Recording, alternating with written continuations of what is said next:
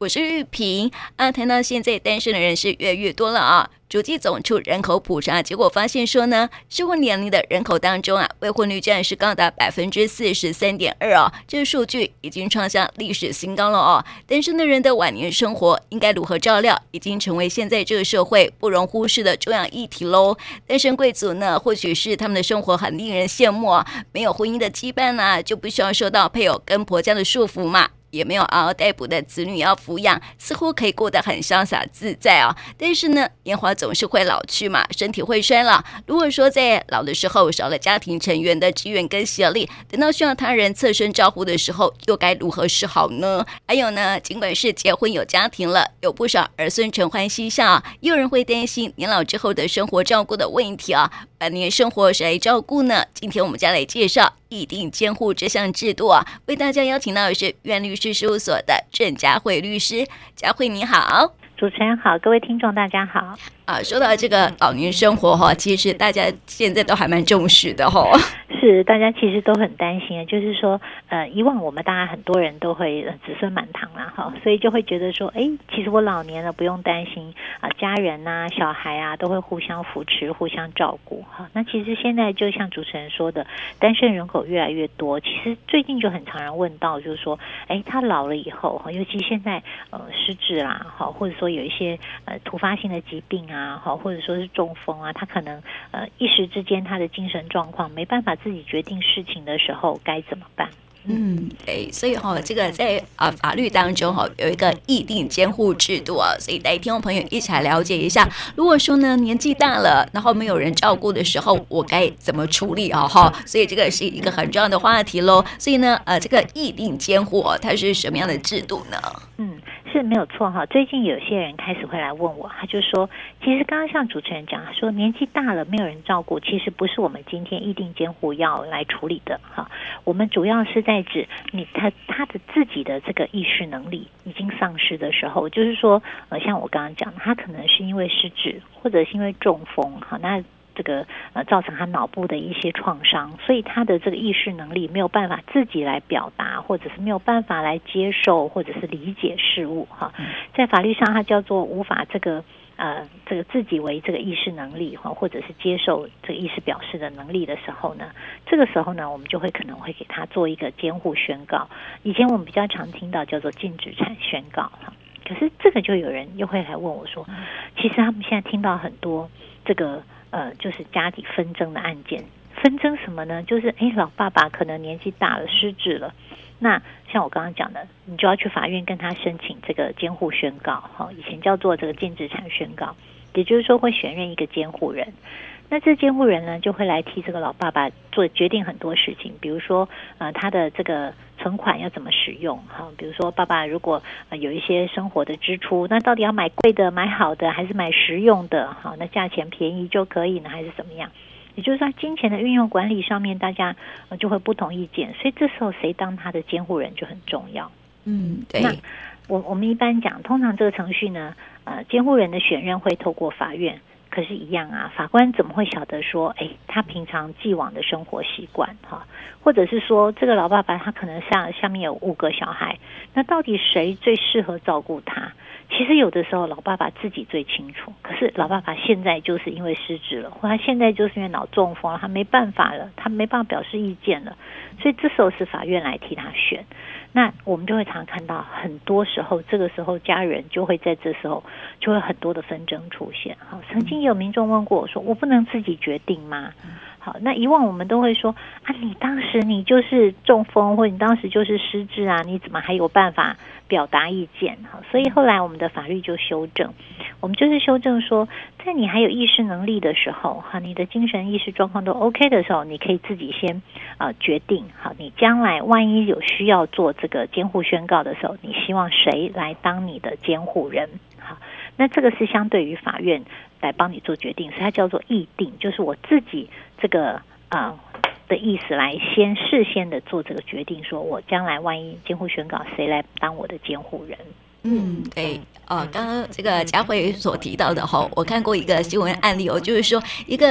呃这个上千亿身价的上市公司的董事长哈，因为有失智的情况还没有及早发现的时候哦，就导致说哈子女提前开始了争产的大战哦，所以就呃提出这个辅助宣告申请哈，所以呃这之间还是会有很多的问题哦，所以这议定宣呃监呃议定监护呃刚刚就是提到这个名词哦，可能很多人听到这个名词的时候呢，就觉得说哎。这是什么意思哈？可是好，从字面上就是意思自己决定的监护权嘛，对不对？是是，就是你自己在你还意识能力状况都 OK 的时候，你自己的意思来决定的这个监护人哈，这个不是法院来帮你做决定的，所以它其实这个议定监护就是指我这个呃由我自己的意思来指定的监护人。那所以也是因为他在呃你还没有失职之前哈，那你就已经事先先做了这个监护的呃这个指定哈，所以他有一些程序要做。我们在民法的这个呃一千一百一十三条之二开始哈，就有规定我们成年人的议定监护的一些程序。其实最呃大方向两个，一个呢就是你要签一个这个议定监护的协议书，好，你要有先跟将来要担任你的这个监护人的。好，这个人呢，你要先跟他签一个协议书，也就是说，你指定的这个人，他也要有意愿担任你的监护人。好，所以你要先跟他签一个协议书。那第二个呢，就是说，你们这个协议书要先去法院做公证。好，因为像刚刚讲的，以往呢，他都是会透过法官啊的这个法定程序来做选任。那所以法官会有一些啊，不论是这个开庭呃询问这个呃。大家的这个亲属间的意见，或者是说他会请这个法院可能目前想要指定的人来法庭做一些询问，好，所以他基本上有一定的流程。那今天如果说，哎，我先由这个被监护宣告之人呢，他事前指定，可是到底是不是真的他的意思？他到底是不是在这个意识清楚的状况之下，呃，指定了这个监护人？目前。我们还是希望要能够有一个严谨的程序，好，所以刚刚就说了，你要第一个要先写这个监护契约书以外呢，你呢这个契约要去公证，也就是说你要多一道公证的手续，多一个公证人来帮你把关，来确认说，哦，你这个不是可能在啊仓皇之下，哈，或者是不是在这个思虑不周之下，或者是说不是被胁迫之下所做成的。嗯嗯，对，所以呃呃，首先就是一定要签协议书嘛，哈，然后也要进行公证哈。哦有一个问题想要了解一下，很多人呃就是会有那种上亿财产，刚刚我们讲到那个例子哦，就是上亿财产哦后来沦为这个呃要提前这个做家族之间的纷争哈。那如果说哈议定呃这个呃程序来完成之后啊，它是不是也会有呢？就是在财产上面会不会有一些的呃这个分配之？类的 好，这个很重要哈。主持人问的这个题，我相信也是很多人想知道。我指定这个议定监护人，是不是表示就是财产分配？哈，是完全不一样的。哈，财产的分配呢，呃，这个还是要这个你在意识清楚的时候，你立一个遗嘱，好，才是对你的财产最有保障。那议定监护人可以做什么？议定监护人他基本上只是做你的这个生活上面的一个照料。原则上呢，监护人他不能够处分，不能够这个变卖你的财产。好，那呃，比如说像刚刚讲的，哎，有一个上亿财产的这个这个富翁，那他今天呢，就算指定了这个议定监护人，议定监护人也只能够在生活必要的这个费用的范围之内，好，来使用你的财产。所以，比如说你有存款，他可能可以在这个呃这个必要的医疗费用、必要生活费用。的这个项目之内来给你做呃一些管理跟使用，那但是如果超过了这个必要范围，原则上呢，呃，它就会受到一定的限制，比如说它不能变卖你的不动产，好，它不能够把你的不动产去做设定抵押，甚至有的时候呢，呃，这个。呃，比较大笔的或比较重要的一些财产的这个处分，都要经过法院的同意。所以原则上，它只是帮你来照料你的生活必须。好，所以这个还不会因此让你的财产做分配。所以，呃，很多人他他会觉得说，哎，我是不是当了议定监护人，我就一定可以得到他的财产？是不一样的。好，就是说，如果你虽然当他的监护人。你要把他的房地拿去变卖，拿去做设定抵押，这个还是要跟法院来申请，要经过法院的许可才可以再来使用哈来。那呃，通常这个有经过呃，不管是一定监护人，好，法院来指定这监护人，或者是透过法院的程序选任的这个监护人之后，在户政机关以及在地政机关都会有做登记。好，所以呃，这个部分受监护宣告人他的财产原则上是不会因此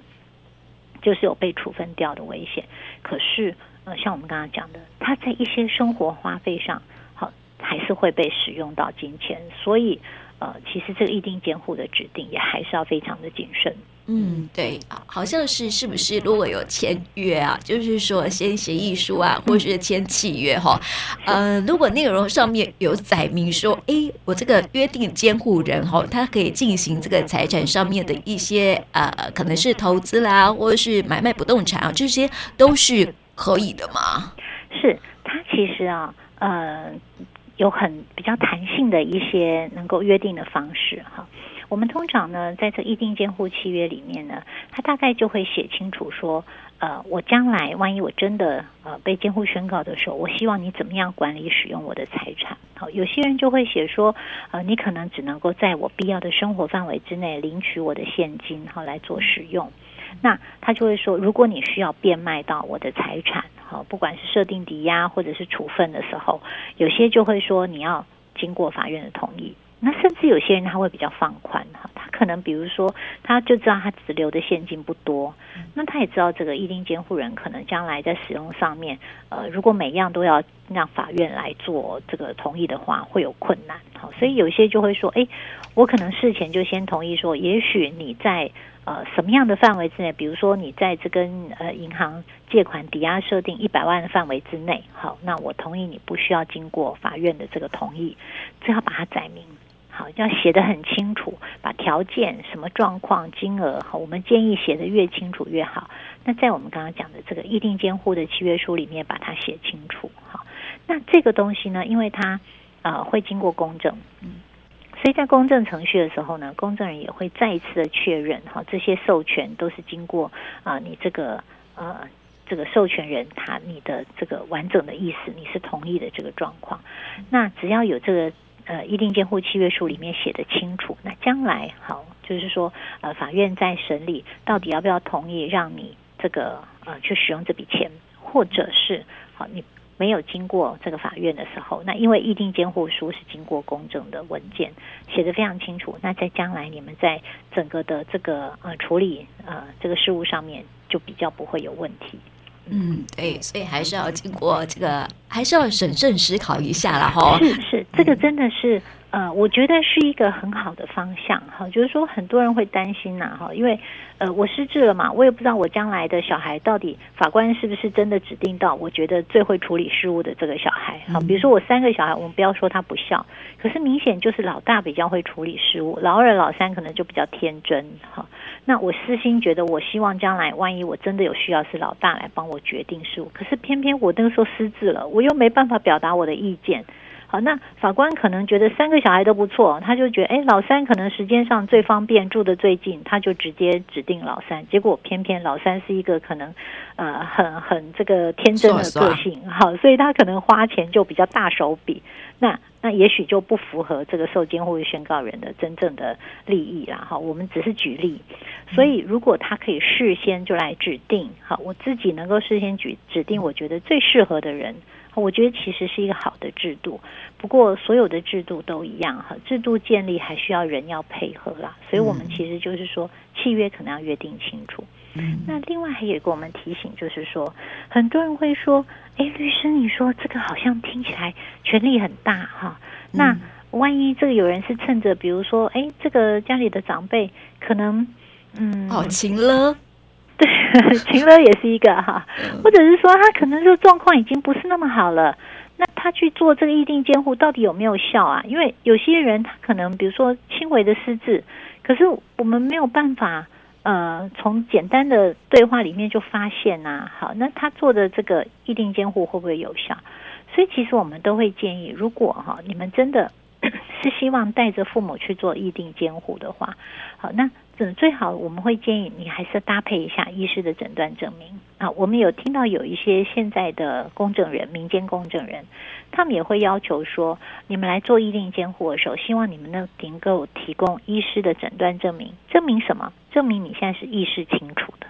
也就是说，你现在没有呃，医师他目前觉得哈，就是说从外观上或者是呃，依照你目前的这个疾病看起来你是有这个意识会不清晰的状况，或者是觉得你会思虑不周的状况。好像这种觉得哎，单纯的开一个意识清楚的这样的诊断证明，医师是愿意开的。好，那你搭配一个这诊断证明。将来都可以让你少掉很多的纷争。嗯，哎，所以这个异地监护它的契约哈，其实跟遗嘱 它的重要性还蛮像的哦。呃，是不同方面的重要性，因为毕竟呃，往年呃晚年的生活很长哈，那你这段时间选一个好的这个监护人来照顾你哈，其实是一个蛮重要的。嗯，特别是现在单身的人还蛮多的哈，如果身边有一些信得过的朋友，那其实也是可以做一定监护。是是，那我们另外提醒是，我们也碰过这个有人会很紧张，他说：“哎，现在好朋友，可是人人会变，好、哦、对，也许他一两年以后不适合了，那怎么办？那这时候你又正好失智了，嗯、不要担心哈，法律也有想到这个问题，所以呢，我们在法律里面也有规定，如果说哈呃，在需要这个指定监护人的当下，已经能够发现这个受这个受指定的这个监护人呢，已经是。有明确的不适任的状况的时候，法院还是会依照他的职权自己来帮你选任适合的。好，也就是说，呃，不会因为你有指定，你就一定呃，纵使已经明知是不适合你的监护人，法院还会指定，不会这个状况。嗯，对啊，似乎还是有保障的啦，吼。